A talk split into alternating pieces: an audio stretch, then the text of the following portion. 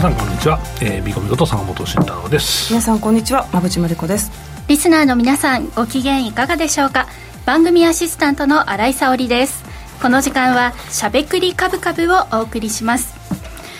さて坂本さん、お帰りなさい。あどうもどうも休んでねえじゃん。番組的には休んでない普通に番組的にプライベートに行ってあのちょっとだけね夏休み2日だけから取ったけど、はい、はい、あ2日だけ？あそうですあの宮古島に行って、うん、それは家族と一緒で、はい、で那覇にその後2日行って、うん、でそこは仕事だったんですけど、はい、やっぱり仕事なんですね仕事っすよ、そうですか。なんかもうちょっと長くのんびりされてたのかといやいやもう僕の夏休み2日ぐらいでしたね。はいもう日本一早い夏休み。いやいやもっと早いっているでしょ多分。早いなと思いながら そしてあのお土産いただきまして。ありがとうございます。美味しいですね。チョコレート、あと黒糖チョコレート。されました、チョコレートといえば北海道かと思いきや。あそうそう石垣ロイスもあるんだよね。ロイズロイズロイズもあるんで、ね。美味しかったです。初めていただきましたけれども、いやいいな。何が美味しかったですか？地元の。地元はねまあ沖縄料理はそう、まあ、僕沖縄そば宮古宮古そばなんだけど、はい、えー、宮古そば。あそう宮古そばって言ってるんです。よ、その入って、その入ってたりとかはいそうですね。いいですね。夏を感じますよね,、いや2日ぐらいがいいよね旅行は。家族と行くのね。そうそうそう。いやでも意外となんか最近民泊がさ多いから民泊で一軒借りたんですよ、だから家家みたいに子供がすごい安いんですよ。ホテル泊まれるより全然安くて、だからなんか子供たちは家みたいに普通にゲームしたりとかしてなんか行く外といやいいみたいなそんな 家っぽい感じになってしまいまして。贅沢な楽しみ方ですね車があればねレンタカー取る方が大変だったんじゃないですかあそうそれはね結構ちゃんと、はい、前の方に予約してる、今レンタカー本当にね離島は特にないらしくてあとは沖縄もあんまりないみたいで、ね、意外と車不足。タクシーだってさ最近昼間捕まらないしま捕まない。なんか捕まそう捕まんなくて、ラジオ日経の前とかめちゃめちゃ人が一車線前まで出ててこれ引かれっぞみたいな。いやおいおいおい、意外とその気にしない人多いよね。あれまあそこだからいいけどさ、その左折してきた車がさ路中とかって見えなかったら絶対引かれるから気をつけてくださいね。はい、まあ、ちょっと移動手段もここから先、うん、もう都内もですしあの各地の観光地ね、うん、足りなくなっていくでしょうから、ね、ちょっと調達考えないといけないですね。実は僕レンタカー用に車買って貸してるんですけどね今。新しいビジネスを始めまして。これって向こうもオフバラになってこっちもさ、はい、家賃じゃないけど入ってくるから、えー、これは面白いと思って今ちょっとね僕は試しにちょっと1台だけアルファード入れたっていう話なんですけど。次々にですね。手間手間信じられれないこのビジネスの広がり方。はい面白いですね、まあ、あのその別にでやってらっしゃるビジネスから見えてくるね、あの世界日本の状況なんかもねまた合わせて、はい、教えていただければなと思います。さあそしてまぶちさんの5本のプレゼントがあるということでこれは番組のね、はい、おしまいのところで皆さんにご案内させていただきますけれども、私の名前も出てきて感動しました。ありがとうございます。さんの名前をね、はい、そうそうそうありがとうございます。ありがとうございます、うん、僕は超日経関係者はい、はい、下さん。ということであの、ね、どんな内容かというところはまた後ほどごあのご紹介をいただきたいと思います。お楽しみに。さてこの番組はラジオでの放送に加えて YouTube ライブでも同時配信をしています。ラジオ日経のしゃべくりカブカブの番組サイトからご覧いただけますのでぜひアクセスしてみてくださいまた坂本さんや馬淵さんへのご質問やメッセージなど皆さんからの YouTube へのコメントもお待ちしています。しゃべくりカブカブ番組 YouTube チャンネルへの登録も合わせてよろしくお願いします。それでは番組を進めていきましょう。この番組は岡三証券の提供ファンディーノの制作協力でお送りします。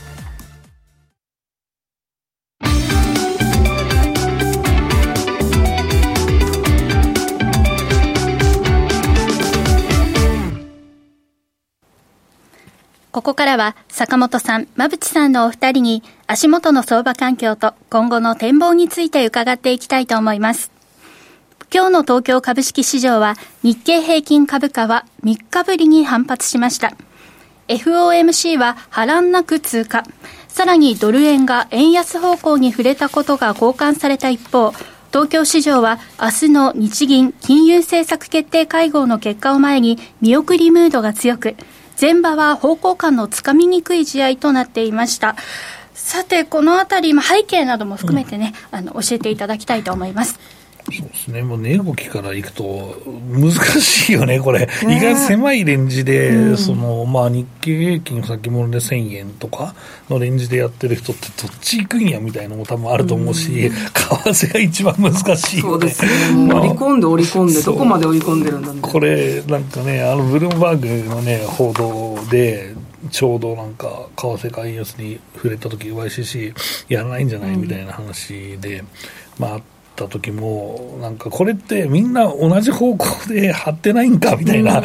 裏切る人おるんかみたいな、なんか意外とその機関投資家のそのマクロからその落としてきて、あの、作るポジションって意外と裏切り者はいないっていうような、まあその、投資をするんですけど、あの、おこれを、このポジション解消させに一回来るんかっていうのは、意外となんかして株見てみたいですごい面白かったなと思いますけどね、僕は。うん。為替の債券の時もね。なんかニヤニヤしちゃう。その意外とね、債券の人たちと本当に同じ方向に張り続けるっていうのがあれなんですけど、うわ、なんか仲間割れしてんの見ておもろいな、これと思って。まあでも僕はもともとね、ずっとやんないんじゃないのって今回見送るんじゃないのって思ってたんですけど、そのままだろうって、ね、そう思っていて、うん、まあ、毎回言ってますけど、やっぱりその、多分上田さん、マーケットの対話をしたいタイプだと思うんですよ、うん、なんか喋るの好きそうだし、そう、ね、だから黒田さんのサプライズと違うパターンで、多分政策打ってくるとすると、まあ、ここで変えるのって早すぎるんじゃないかなっていうのはあるんですけど、そういうとなんか説得力がねえとかいう話なんですけど、でも、いや、そろそろやらないといけないでしょっていう人ほど説得力ねえだろうって僕は思うんですけど、うん、だって、キンキンにやらなきゃいけないような物価なんですかって言うと、いや、それは分かんないし、ここでやらなかったら正規の失敗だってるレベルの中で、そんなことねえだろうって僕は思うんで、なんかね、この辺で、まあ、それで仲間割れしたのもおもろいなと思ったりもするんですけど、あの、馬渕さんどうですか？いやでも何度もね。あの、うん、賃金上昇を伴う物価上昇2%確認できるまではって、同じことしかおっしゃってなくてで実質賃金ずっとマイナスなんで、確認できてないんじゃないかなって私はいや同じく。思っちゃうんですね。だからだけど CPI 消費者物価だけとか、まあ、物価だけ見ると、見通しは今回2%に乗せてきそうだみたいな、だから修正、っていうのはちょっと一つの指標で判断しすぎかなそうですよ、ね、アメリカも一緒ですけどね。まあまあまあまあ、そこはそこはそうなんですけど、長期的に2パーをっていう話だったじゃんっていう、黒田さんだってっていうもんなんですけど、うん、明日もう一回ちょっと会見しっかり聞いて、そうだよね。何とおっしゃるのか確認したいな。そうそうそうそう。うん、なんか分かりやすい会見が望ましいなと思いますけどね。はい。うん。まあでも、長期の金利は、もしかしたら年内のどこかでは、あそれはある、それは全然可能性あるんですけど、ただ、やるよ、やるよ、やりましたっていうのが、多分パスが僕はあるべきだと思うんですよ。そうそうするともう年末にかけてでいいんじゃないっていう、やらなきゃいけないのは僕も分かっているんですけど。でもこの今そのやる方向で予想されてる方は、それがあったら次は短期だよね、ってこと多分論じ始めるんですよ、ね、まあそうですね、まあ彼らはそういうのが商売なんで、レポート読んでもらえねえからなみたいな話で、いや、これ、有刊誌じゃないんですかだって、これ、オーソドックスとか書いといても別に問題ないですから、本当に。キャッチーなことをね、皆さんそうそうそう、書きたがるんだけど、うん、それ読まれたからどうとかって、アクセスランキングみたいなやつってね、うん、それクイックの中にそれあったの、アストロマネージャーの中でそんな機能があった気がするんですけど、いや、そんなもんですよ、別に。うんだから、その投資家惑わしても意味がないわけですから、信憑性の方がありがたいですけど、まあ、まあね、僕はそう思うけどね、まあ、機関投資家は、まあ、そこは理解してんだろう、こういう書き方してって言われて、それヘッドラインだけ歩くからやめてくれよっていうのはあるし、でひどいのは、そういうレポート書いてるよねっていうのを、ワンオンワンでミーティングするとき、いや、これはこういう背景違うんだとかいう アナリストがいて、マジですかみたいなのもあったよ、そう過去にはね、そうそう。まあまあ、話がまたそれてしまいましたが、えっ、と、さんの資料をもとにですね、まあ、ちょうどね、えーと、指標は少ないんですけどね、はい、FOMC 含めて、えー、FOMC からですかね、ね。今日はね、はい、まあ、なんとか無難に通過というか、うん、想定通りの0.25の利上げと。で実はその9月の利上げの可能性は必要だったらするよと、うん、で不必要だったらしませんよと、データ確認次第ですよって、こちらも日本と同じで アメリカも一貫して言ってることは変わってないのでしかも CPI だけでは判断しませんよ、いろんな数字を確認した上で状況に応じてえー、金利を止めるのか、はい、利下げに転じるのか考えますっておっしゃってるので、まあ、日米同じような状況で、マーケットが先走って、そうだよね。一旦ちょっと今ね、株高に今なってます、ね、いろんな指標見ますとかで、口が裂けてもさ、あのさ、あれだよね、株株式とか株価とか言わないよね、ね。でも絶対株価認めろって思うんですけどね、確かにおっしゃる通りですね。うん、なんで言わないんですかね。それは問題ありですよね、株価はね。そうそうそう株価は、だからマーケットを決めるもんだからね、そうですね。なんで実体経済にまあ近い雇用、まあ、賃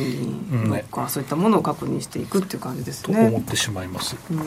あとはあの決算あの、坂本さんが、ね、詳しく解説されるかと思いますけど、アメリカの企業決算が意外と好調なんですよね。これね発表前にものすごい掘ったんですよ。だからっていうのもあるんで、そこはまた僕のところ。はい。予想を上回るような、あの結果を出している企業が結構多いので、この流れもあった中での FOMC でハト派的な内容だったんで、まあ13日連投ですかね、ダウに関して、はい、そんな状況に。すごいね。いや強いですよね。利上げしなきゃいけなくなるから。ねだからさあんまり上がりすぎても困るんでしょうね逆にねそうそう。そうだから、ね、ずっと付き合い続けてきたしっていう話だと思うけどね。じわじわ上がっていくのが一番いいんですかね。そうですよね、うん、はい、で住宅あそうですね、はい、あの住宅の新築販売件数これ毎月確認してるんですけれども、まあ、ちょっと鈍化したぐらいですね、これ予想を下回るような数字は出てきてますけど。気にするほどでは。今回やっぱ FOMC がメインだったので、ちょっと足元のこういうちょっと小粒的なあの経済ニュース、いつもだったら結構あの注目されるんですけど、まあ、ほぼほぼ FMC の内容と、あとアメリカの決算にほぼほぼフォーカスが当たって、あんまりあの材料視されなかったという状況ですね。これ FOMC もコメントで気づかなかった、あったことに気づかなかったくらい平穏に過ぎたね。ああそう。そう。もうほぼ100%織り込まれてましたからね、うん、今回の利上げは。うん。はい、ということでワードガイダンス成功って感じかな、ああそうそう、うん、マーケットの対話が大事なんですよ、ね、それがもう驚かさなかったというね。そうそうそうそうさあでは代わって日本に目を向けましょう。はい。日本は CPI しかまだ出てなくて、うん、もう明日先ほどね坂本さんがおっしゃっていただいた通り明日注目なので、うん、えっとまあその明日に向けてこの CPI 消費者物価指数が日本が3.3なんで、うん。えーと、アメリカよりも上回っている問題だ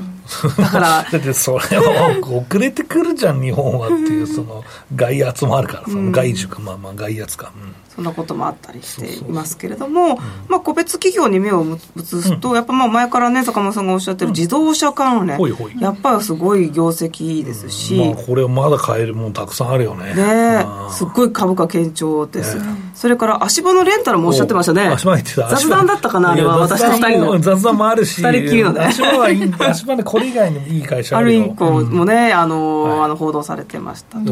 あとこれ NTT ね25分割したばかりで、多くの方が注目してる中で、もしかすると完全民営化する、みたいな、いいんじゃないね、全然いいことだと思うよ。うん、だ買う人さえいればもう郵政も全部売りゃいいと思うよ。うん、そうすると、なんか、よくさ、その国が、の、云々があるから、競争がとかいう、うん、同じ業界の方が、銀行も政府もいるわけじゃないですか。全部売りゃいいっすよ。受けてさえあればね。だからないからゆっくり売って、ないというか、まあ、崩れるからゆっくり売ってるんだけど、いや、これ、いつ売ってもさ、結局はさ、まあ、かなり金額が変わると思うんだけど、うん、いいと思った時にドバって売ればいいじゃないですか、うんはい、今売ったら4.4兆4000億の利益が政府に入る、いや何に使うんでしょう？防衛費です。あ防衛費。それがロジックがずれてるっていう、まあでもね、まあ、子供って言った方がいいなんか聞こえがいいよね。ね、でもそれかそれか、うん、これはあの昔ね、NTT の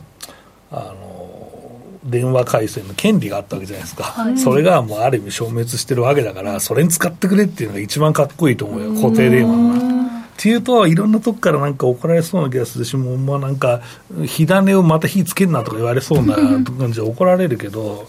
まあ、そう管轄がね、えー、総務省だったりするかもしれないですからね、という話なんですけど、僕はあの、電話会見の話、まあ、電話の権利の話は、うやむやにしてはいけないんじゃないかと思いますけどね、はい。これ、今、民営化に、完全民営化になったとして、株価はでもここまで注目されて、皆さんね、買いやすいねみたいになっているから、崩れたりとかはしないちょっとこの報道だけで売られたんですよ、少しね。そうだ、まあでも一応、まあ、需給がやっぱりさ、悪化するからさ。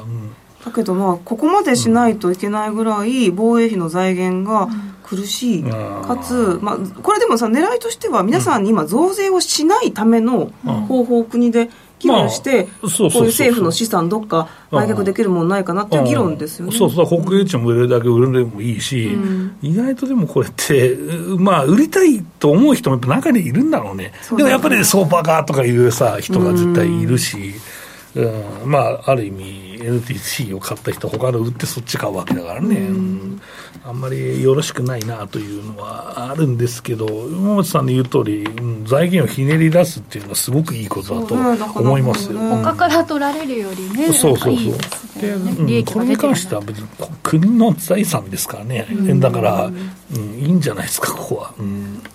ちょっと株価、今後ね、長い目で気になっていきますけれども、はい、そのあたりも注目していきたいなと思います。うん、さて、ここまでは坂本さん、馬淵さんのお二人に、足元の相場環境と今後の展望について伺いました。続いてはこちらのコーナーです。坂本慎太郎のマーケ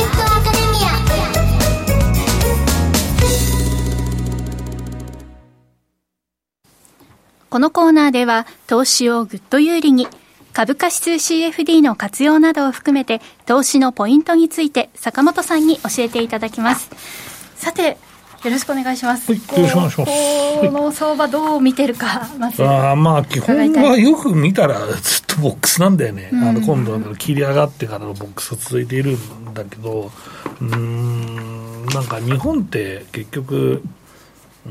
どうちょっといいペース上がると思うんだけど、うん、それをもうすでに株価に織り込まれてると思うんですよね。うん、だ日本の場合は、なんか、19の決算で一旦出尽くし利益売りみたいなのが出てくる可能性が意外と否定できないよね。まあ、それは出そうになったとしても、えー、まあ、アメリカ株が調子いいから、そんなに下がらないとかいうのもあるかもしれないですけど、まあ、ただ、うん、ここで、まあ、今ね、FMC が出た後為替の影響って若干円高になってるけど、まあ、まだこれ全部織り込んだわけじゃないから、うん、意外とじりじり円高になる可能性もあると思うんで、で打ち切りますみたいな話を、まあ、実際、利上げ打ち切りますみたいな話になると、もうちょっと円高になる可能性もあるんで、その辺は考えておいた方がいいなと思ってます。まあ、その際、やっぱり日経平均の上値って重くなるよねと思うんですけど、まあ、日銀単価見ても132円前後ですし、まあ、まだまだあの余裕はあるかなと、えー、だから円高だと騒ぐ水準ではないかなと思ってます。で、えー、っと、まあそうですね、えっと、馬渕さんの話の中でも出てきた、米国の決算の話をしたいなと思うんですけど、まあまだあんまり出てきてないんですが、えー、っと、6ページですね、はい。えー、YouTube 見る方は見ていただきたいと思います。えー、と7月23日の時点で約2割ぐらいの、ね、会社が発表済みですよということで、えー、と75%ぐらいの企業が、えー、利益予想を上回るということなんですね。ただ、この、えー、と予想がね、えー、前年同期でマイナス9%なんですよ。だから、えっと、1年前のだから2級だね、米国が2級と今の2級比べると、え9%の減益になりますよということで、これは、えっと、1級決算発表があるときに、大体6.3%とか、そのぐらい、6%ぐらいだったと思うんですよ。だからさらに、えー、この予想が悪くなっちゃってたんですね。で、その中で決算発表が始まったんで、ハードルが低くなったと。で、低いハードルを超えてますというような状況で、意外と、いいですよね。まあ、いい印象的にはいいんじゃない、はい、まあまあ、だだからさっき冒頭の新井さんが言ったみたいなさ、うん、13連投一つのきっかけにはなったと思うんですね。はい、うんで予想はね、あとね、第2四半期で底打ちますという予想なんで、昔から、これずっと言ってるんだけど、えー、っと、で、第4にはもう増益に転じますみたいな、えー、この、えー、状況になっていると、えいうところですね。はい。えーとまあ、そんなことがですね、えー、あると、えー、いうことで、うんと、あとはね、なんかね、そのそうそう、えっと、なんつったらいいのかな、えっとね、この、うんと、米国のですね、業績は、えー、一応2級がボトムで、まあ、まあ、その、年末にかけてむちゃくちゃ儲かってくると、まあ、ここは背景としてはやっぱりその、リストラとかがね、えー、結構あったなと、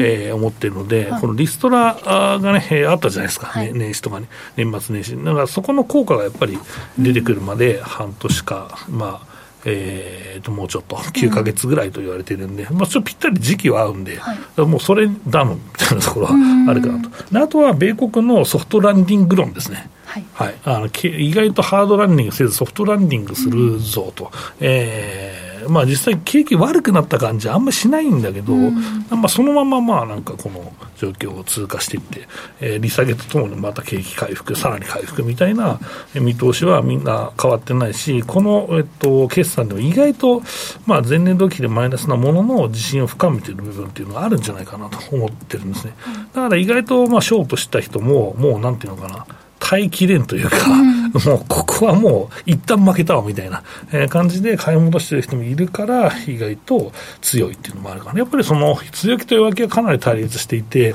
まあ、この7月頭ぐらい、6月末ぐらいかな、ソフトランディング論が意外と台頭してきて、うん、で、まあ、景気なんとかなるんじゃないっていう人が出てきて、それベースに考えると、やっぱりここって、うんまあ、株式って崩れないよねってみんな思っちゃうと思うんですが、そこが来たかなと思います。で、はい、えっと、最後のこの行に書いてある、今年、え米国のじゃあ業績どうなんですかっていうと、かろうじて増益。うん、えっと、19が終わる頃にはプラス1%ぐらいだったんですけど、今0.1%ぐらいになっていると。足元のこの2級の、えー、業績が下振れる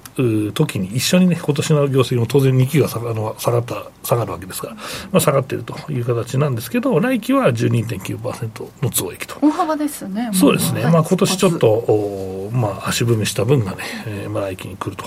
えー、いうのがあるので、見込みはあるんですね。うん、まあ、ソフトランディングすればあるんじゃない？一応さ、うん、来年は利下げあるってみんな思ってるんだから、はい、まあ、それを含めてまた景気よくなるんじゃないと思ってる部分があるかなと思いますけどね。うん、うんあと、これ、先ほどの馬渕さんの資料の方で、うん、あの米国の、えー、決算の銘柄ありましたけれども、うん、ここで坂本さん、気になったところなどありますでしょうそうですね、はい、まあ、銀行株は無難でしたということと、うん、意外とそのダウ採用銘柄が意外と堅調だなという、まあ、昔からあるような銘柄、えー、ですよね、が堅調かなというのと、ちょっとハイテクの部分がまだ出てないので、まあ、ちょっとアルベットは出てましたけど、まあ、その辺を全部見てからで最終的に総括したいなとは思ってますけどね。はい私個人的にはバービーが気になります、ね、これでね、3日だけで、まあ、映画放映されて220億円、いや20億円か。ねすごいですよね。バービーの映画ってあるんだなって。そうなんですよ、ね、見たくてしょうがない。バービー好きなの？あ好きでしたね。世代世代。世代ですね。あのバービーとかリカちゃんジェニーちゃんとかね持ってましたね。はいもうすごくあのキャストを見る限りとても面白そうなコメディタッチなのかなと思いながら楽しみにしてるんですが確かにこれ大人がまたバービーとかね買いたくなるだろうなと思って。ブームが来るかもしれない。はいまたここで業績がぐんとね跳ね上がるのかな関連商品の売り上げがね、はい、上がってる。そうです。家に置いとくのが、何に使うんですかって、ちょっと男性目線のツッコミ入れてみたんですけど。使うところはないかもしれないですね。眺めるもの。フィギュアみたいに飾っとけっていうと、オタクの方も、ああ、みたいな話そうですね。一応聞いてみました。多分ね、聞いて疑問に思ってる。人いいんじゃないかな。なんで買うのコメント見たわけじゃないけど、そうそうそう。そうですね。ちょっとあの、集めたくなっちゃうものの一つかなというふうにね、思いますけれども。あと、坂本さん、10級というか、外国人投資家の方はどう見てますか買い越しでしたね。意外と切れないなという感じです。まあ、売りには回ってないので、一応まあ、決算が今週から本当に始めたぐらいで、来週ピークなんで、それを見てからかなとは思いますけどね。はい、どのようにね、評価されていくのか、うん、とても気になるところですそうですね。はい、来週以降もそのあたり教えていただきたいと思います。はいはいはい、以上、坂本慎太郎のマーケットアカデミアでした。クリック株365を始めるなら、岡さんオンライン。クリック株365は、日経225やニューヨークダウ、ナスダック100といった世界の代表的な株価指数だけではなく、金や原油などの ETF を数千円の少額からほぼ24時間、日本の祝日でも取引できる注目の金融商品です。岡さんオンラインでは新たにクリック株365講座を開設されたお客様を対象に最大5万円のキャッシュバックを実施中です。業界屈指の格安手数料、使いやすい豊富な取引ツール、プロの投資情報を無料でご用意し、皆様をお待ちしています。初心者セミナーも随時開催中です。詳細は番組ウェブサイトのバナーから。岡三オンラインは、岡三証券株式会社の事業部門の一つです。当社が取り扱う商品等には、価格変動等により、元本損失、元本超過損が生じる恐れがあります。投資にあたっては、契約締結前交付書面等を必ずお読みください。金融商品取引業者関東財務局長金賞第53号岡三証券株式会社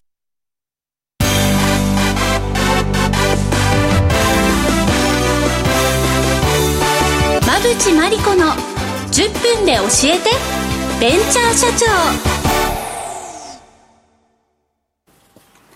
このコーナーでは、これからの日本で活躍を期待される起業家、ベンチャー企業の社長に焦点を当てていきます。これからの成長企業のキーワードが分かれば、投資の視点としてもきっと役立つはずです。今日は株式投資型クラウドファンディング最大手のファンディーノで紹介しているベンチャー企業、アクアームホールディングス株式会社代表取締役川崎優さんにお電話でお話を伺います。それではここからは馬淵さんよろしくお願いします。はい、よろしくお願いします。川崎さんよろしくお願いします。はい、よろしくお願いします。えっ、と川崎さんは空気から作った水でコーヒーショップエアドリップコーヒーを運営されています。で渋谷に出店後、はい、メディアでも多数報道されていますよね。はい、で深刻化する、まあ、水資源不足にも非常に有効だと期待されてますがそもそもこの空気から作った水どんな仕組みなんでしょうか？はい、そうですね。あのー、空気中の、まあ、まず一旦その空気清浄をしてですね、きれいな空気にしてから、えー、熱交換器で、えー、空気中の水分を吸着して、えー、水を、えー、作ってですね、そこからまあ浄水してミネラルを添加をして飲料水にすると、まあ、そういったあのシステムになってます。これ、もともと3年以上の御社の技術が集約されて、こういった仕組みになってるんですよね。うん、そうですね、はいでも今ね、このまあ渋谷の店舗が大注目で、テレビ、ラジオ、いろんなところにからの、まあ、あの取材が殺到しているわけですが、坂本さん、いかがですか、はい、えっと、そうですね、えっと、なかなか面白いなと思うんですが、うん、いつもその空気清浄機じゃないですけど、除湿機とかの水がめっちゃたまるじゃないですか、あれって、この水って何に使ったらいいのかなってたまに思っちゃうんですけど、うん、まあ、でも実際、コーヒーショップでも普通に、日本って結構水道がまあ結構発達して、そのまま飲めたりとか、あとはもう水資源非常に豊富なんですけど、えっと、そもそもこの空気から水を作られた、えー、おられると思われた背景を教えていただけたらと思います。お願いします。そうですね。あの、やっぱりもう国内だと、まあ、あの水資源も豊富ですし、あのまあ、なかなかピンとこないと思うんですけども、やっぱりその、まあ、日本においてもやっぱり災害がまあ多発している中で、まあ、停電、断水が、まあ、あのなってしまうところで、まあ、災害時でも活用できるんじゃないかというところと、やはりまあ世界的に見ると、やはり非常にあの今、水資源不足っていうのはあの、まあ、深刻化していて、ですね、まあ、そういった中でこの空気から水を作るっていう、まあ、一つのそのソリューションとして、あの技術がこう普及していけるんじゃないかと、まあ、そういうふうに、まあ、普及していきたいというふうに考えて、今、あの開発をしてきたところでございます。今、世界でどれぐらい水不足で苦しんでいらっしゃる方いらっしゃるんでしょう？今ですね、まあ、3人に1人があの水不足になっていると言われていて、あのまあ、世界で水道水が飲める国っていうのはもうあの世界でまあ10、まあ、数カ国しかないと言われてるんですね。はいまあ、そういった意味では、まあ、日本は本当にあの、まあ、恵まれた稀有な国だと思うんですけども、まあ、その日本からあの、まあ、世界にこの技術を発信していければありがたいなと思ってます。これ、実際にこのきれいな水が手に入らないことで、命を落としてしまう子どもたちもいるんですよね。はい、おっしゃる通りですね。そういったところで、あのまあ、きれ実際にやっぱ海外のそのきれいな水が飲めない地域で、まあ、この技術普及させていきたいというふうに初めて、あのコーヒーショップの方もさせていただいてます。これってどんな場所でもこう日本は高温多湿というか、うん、湿度が高いイメージありますけれども、うん、割とどんな国でも水はたまるんですか、うん、えっと、そうですね、やっぱりその気温と湿度によって生水量ってやっぱ変わってきますので、はい、あのまあ、例えば砂漠のど真ん中にできるかってそうではなくてですね、あのまあえー、10度以上、えー、30%以上の湿度があれば水は作れるんですけど、まあ、それ以下になってくるとやはり水がえ作りにくくなってくるので、あのまあ高温多湿であれば生水量は増えますけども、まあ、そういった意味でも、あのまあ、でも中東とかでは沿岸部の方地域では水が作れたりとか、まあ、そういったところはあのー、ありますね、うん、結構ねかなり多くの場所で使える技術ということで、うん、そうですね、はい、あの渋谷のカフェが今大人気ということなんですけれども改めてどんなお店なのかご紹介お願いします。はい、あありがとうございます。えっと、今、その渋谷のその、まあ、小東一丁目ですね、文化村ストリートのところで、あの、オープンさ、4月25日にオープンさせていただいたんですけども、まあ、そちらで実際にその空気から作った水で入れるスペシャルティーコーヒーっていう形で、えー、まあ、美味しい、あの、コーヒーと、まあ、焼き菓子とセットで、あの、ご提供させていただいております。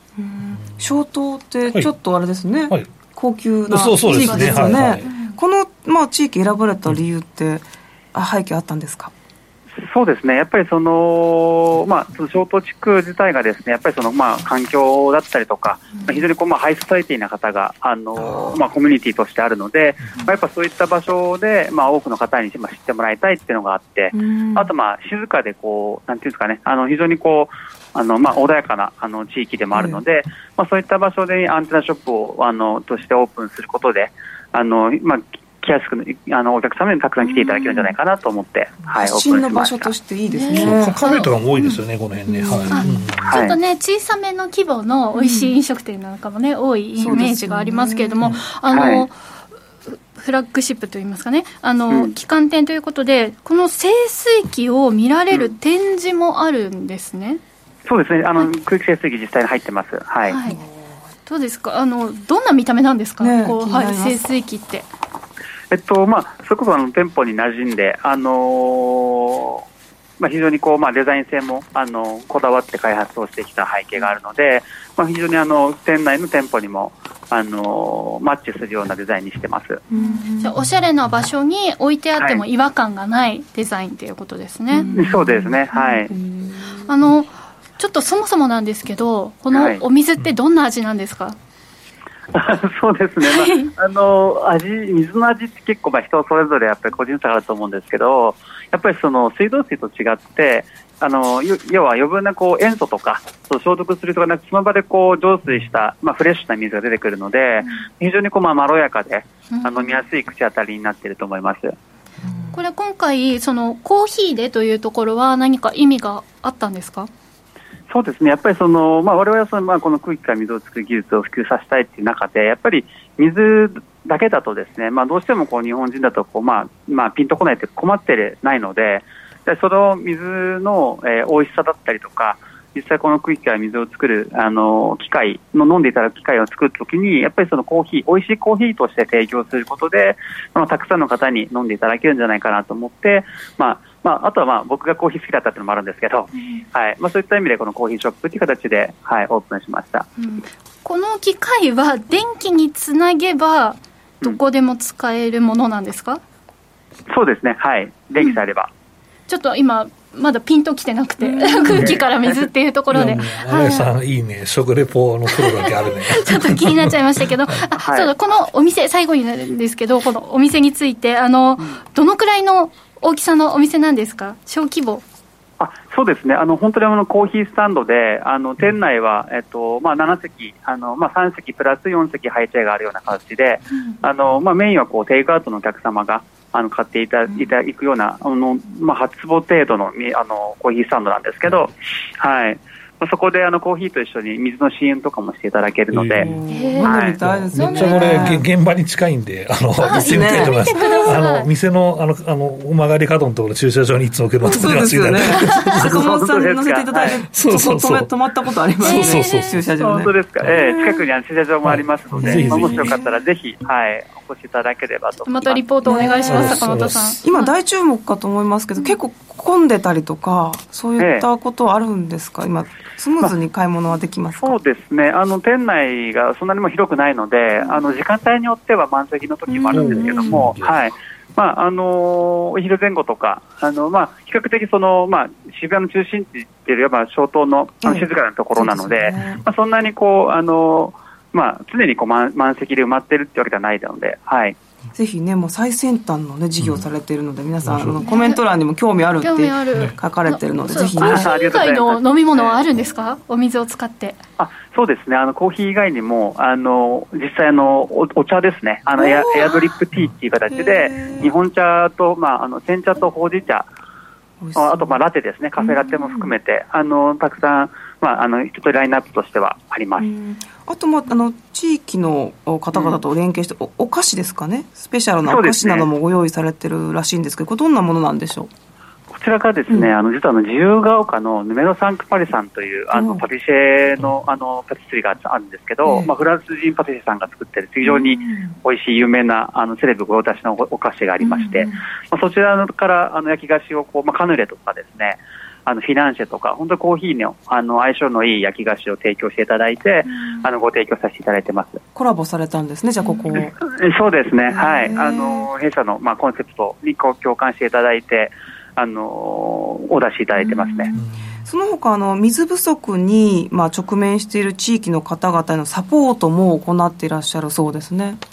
あはい、おっしゃる通りで、えー、あの売上の一部をですね、まあ、弊社がもともとこの空気清水機をですね、海外のきれいな空気、あきれいな水が飲めない地域に、まあ、持っていく、まあ、設置をするですね、そのウォーターステーションプロジェクトっていうのをあの、まあ、手掛けているんですけども、うん、まあ、どうしてもやっぱりそのきれいな地域、あの水を飲めない地域っていうのはその、まあえー、電気も不安定だったりとか、やっぱりその導入するコストが予算がないとか、うん、まあ、そういったあの懸念があるので、まあ、その設置費用を、えー、弊社の方であの、まあ、その売上の一部をですね充当して、えー、ウォーターステーションを作っていくと、まあ、そういったプロジェクトを進めております。じゃあ私たちが一杯コーヒーを飲むと、そこに私たちのそのお金も一部回ってるっていう考え方ですか、あそうですね、はい、なので、その一杯のコーヒーからまあできることがあると、まあ、その意味のあるコーヒーとしてまあ提供したいなっていうのが今回の、はい、コンセプトにもありますので。お茶飲みに行きたくなりますね。ちょっとね、行きましょう、ね、ちょっとちょっとリッチな場所にお出かけ3人で行きますか、ね、い。いですね。で、はい、はい、あの海外への今ね少し支援の話ありましたけれども、うん、今後海外海外への展開はどどのようなあの構想があるのか教えてください。そうですね、あの実際にその空気清水機の、まあ、設置や導入はもちろんあのなんですけども、まあ、今回のそのエアドリップコーヒー自体もですね、やっぱりその、えー、きれいな水が飲めない地域だったりとか、あと、香水の地域とかでもですね、本当にこう、美味しいコーヒーが作れる水が、空気が作れるので、今、その、まあ、カナダだったりとか、あと、ケニアと、えー、ナイジェリアと、えーまあ、そういったあの海外のそのパートナーと今話を進めていて、実際にそのエアドリップコーヒーの海外展開ということも、えー、今後していきたいなというふうに考えてます。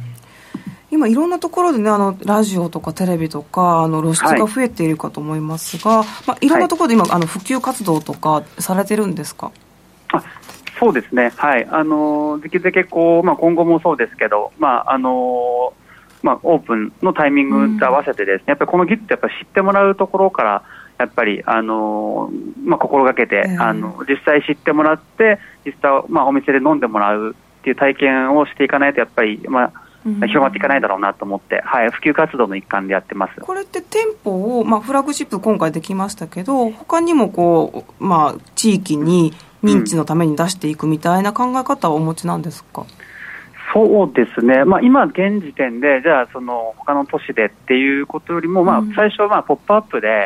あのイベントであの出店したりとか。期間限定で、まあ、はいそうですね、うんうん。えー、最近ご予定ありますか「ポップアップのこの先えっと、実はですね、佐賀県の、佐賀県。まあ、ちょっと、はい、はい、あの、佐賀町のちょっとプロジェクト、ライトアップのプロジェクトがあって、まあ、10月、まあ、9月30から10月11月とあるプロジェクトなんですけど、はい、まだちょっと、まあ、本決まりじゃないので、まだあれなんですけど、そこに、まあ、出展しませんかっていう話をいただいていて、うんはい、あの佐賀城のそのライトアップのあのイベントがあるんですね。でこう佐賀佐賀をこう盛り上げていくっていうイベントで、実はテーマがアクアっていうあの水をテーマにした、はい、あのテーマなんですよ。なので、まあそういった意味もあってお声掛けいただいて、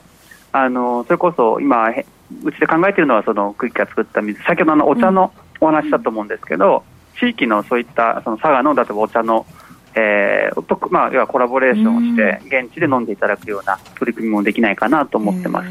ぜひね、それ、まあ、本決まりになった場合はね、はい、お近くの方はね、うん。ね。ぜひ行ってほしいと思います。はい、坂本さん、他に何かご質問ありますか、そうですね、えっと、メンバーは、まあ、多分えっ、ー、と、うん。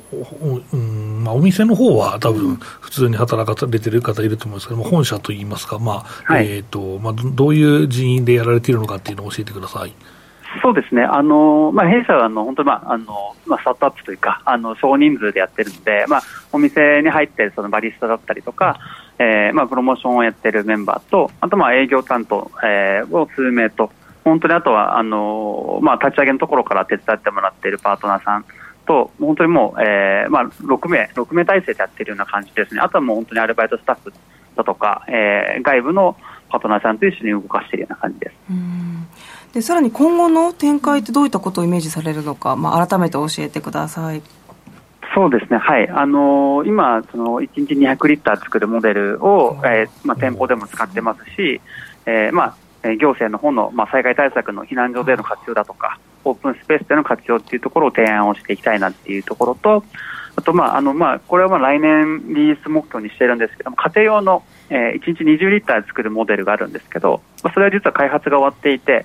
まあ、今後、その量産に向けて、あのまあ資金調達も含めてパートナーさんと今あの話を進めているところなので、まあ、なんとかあの一般家庭やあの、まあ、オフィスや家庭家庭でも使っていただけるようなサーバータイプをあのリリースしていきたいなと考えてます、いいですね。自分の自宅で水が作れちゃう自給自足。自給自足だねそれはでで電気があれば。ねいいですね、はい、手軽に太陽光も設置にしてして本当に完全に水が。めちゃめちゃいいですね。都会にいながらでもねできますよね。これ機械ってどのくらいの家庭用だとしたら大きさになるんですか？大きさは本当に今の多分あの市販のあのボトル型のウォーターサーバーと同じぐらいのサイズになりますすごいマーケットに入って、すごいですね。あの、コメントでですね、フィルターなどのメンテナンスはどうなってるんでしょうか、というものがあります。買う気満々じゃないですか。そうですね。あの、フィルターはやっぱりその、あのー、小型であれば1年に1回、えー、今のその中型で1日200リッター作るモデルでも、まあ、半年に1回のフィルターの交換ですので、うん、はい。であの本当に簡単にこう自分でお客様ご自身でもこうひねって外して取り替えができるようなカートリッジになっているので、はい、メンテナンス性は高いです。いいですね。リッターすごいね。すごいですね。だって風呂、風呂入れる。ね、本当災害とか、本当日本は ね、多いので、自宅でできてるといいですよね。いいですね。せっかく空気中こんなジメジメしてるので、活用した方がいいですよね。そうですね。この、この、この時期は本当にあの、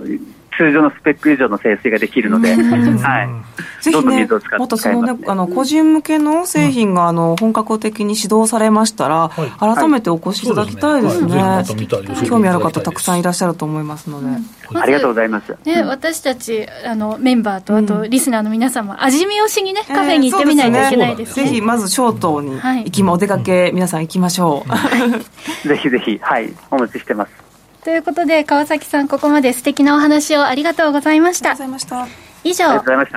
以上馬淵真理子の10分で教えてベンチャー社長でした。次回もお楽しみに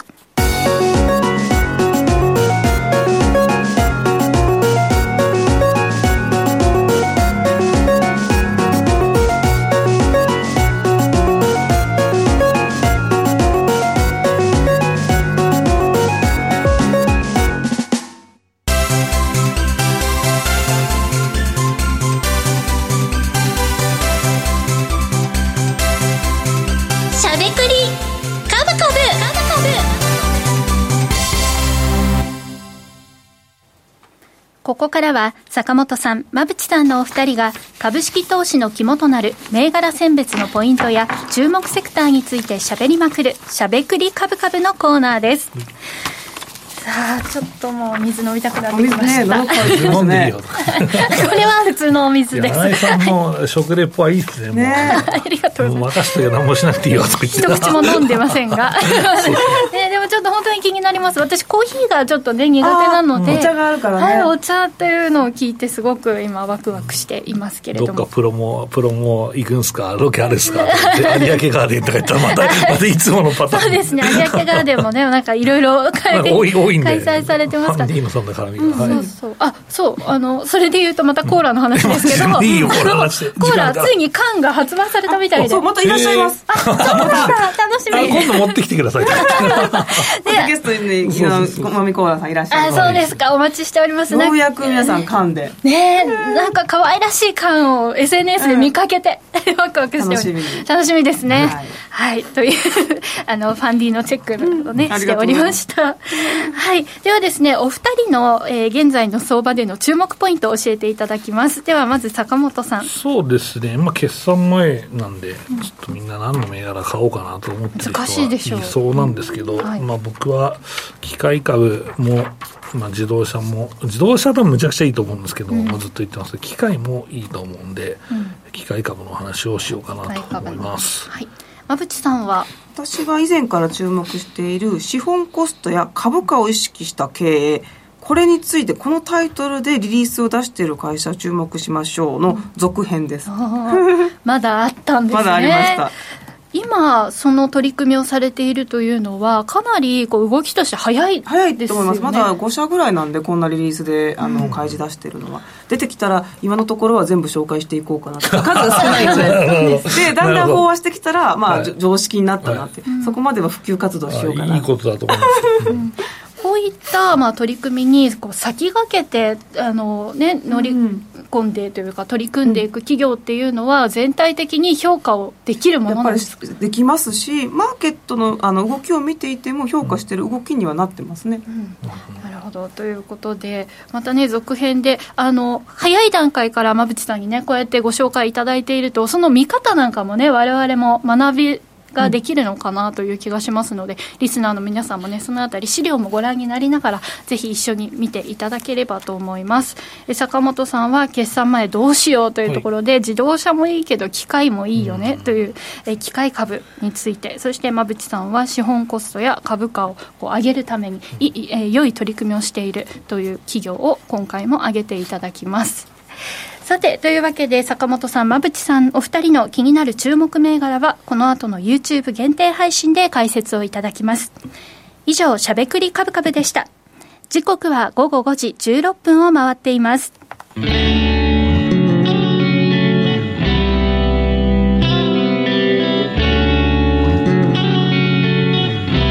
ゃべくりカブカブ。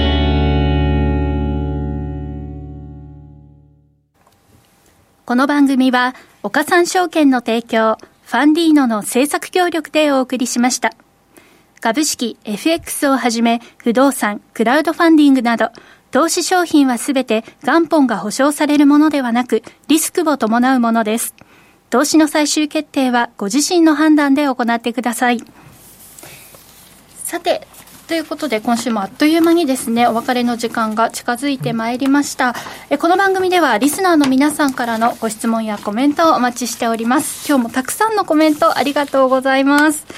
さあ、そして、ここでですね、番組をお聞きの皆様へ、プレゼントのお知らせがございます。なんと、2週続けてのね、プレゼント企画となっております。えー、今回は、まぶちさんの新潮です。まぶちさんの、えー、書籍、日本一忙しい経済アナリストが開発。収入10倍アップ。超速仕事術を抽選で5名様にプレゼントいたします。さて馬淵さん内容をお願いいたします。はいありがとうございます。あのこちらは仕事術ということで、まあ、ほぼ時間術について書いていてどんなんか効率化をしようという考え方をするとどんどんどんどんまあ、仕事が埋まってしまうのでその効率化時間を支配しようという考え方をまず捨てるという提案をしてます、はい、そういった時間術のお話をしたりとかあとラジオ日経では非常にこうゆかりのある皆様の方々のでですね私が皆様からいただいた本当に素晴らしい手土産をですね、はい、あのこちらで紹介していて、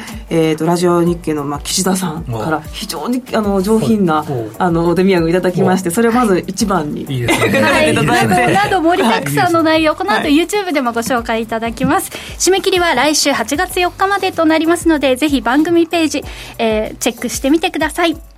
しゃべくりカブカブ、ラジオの前の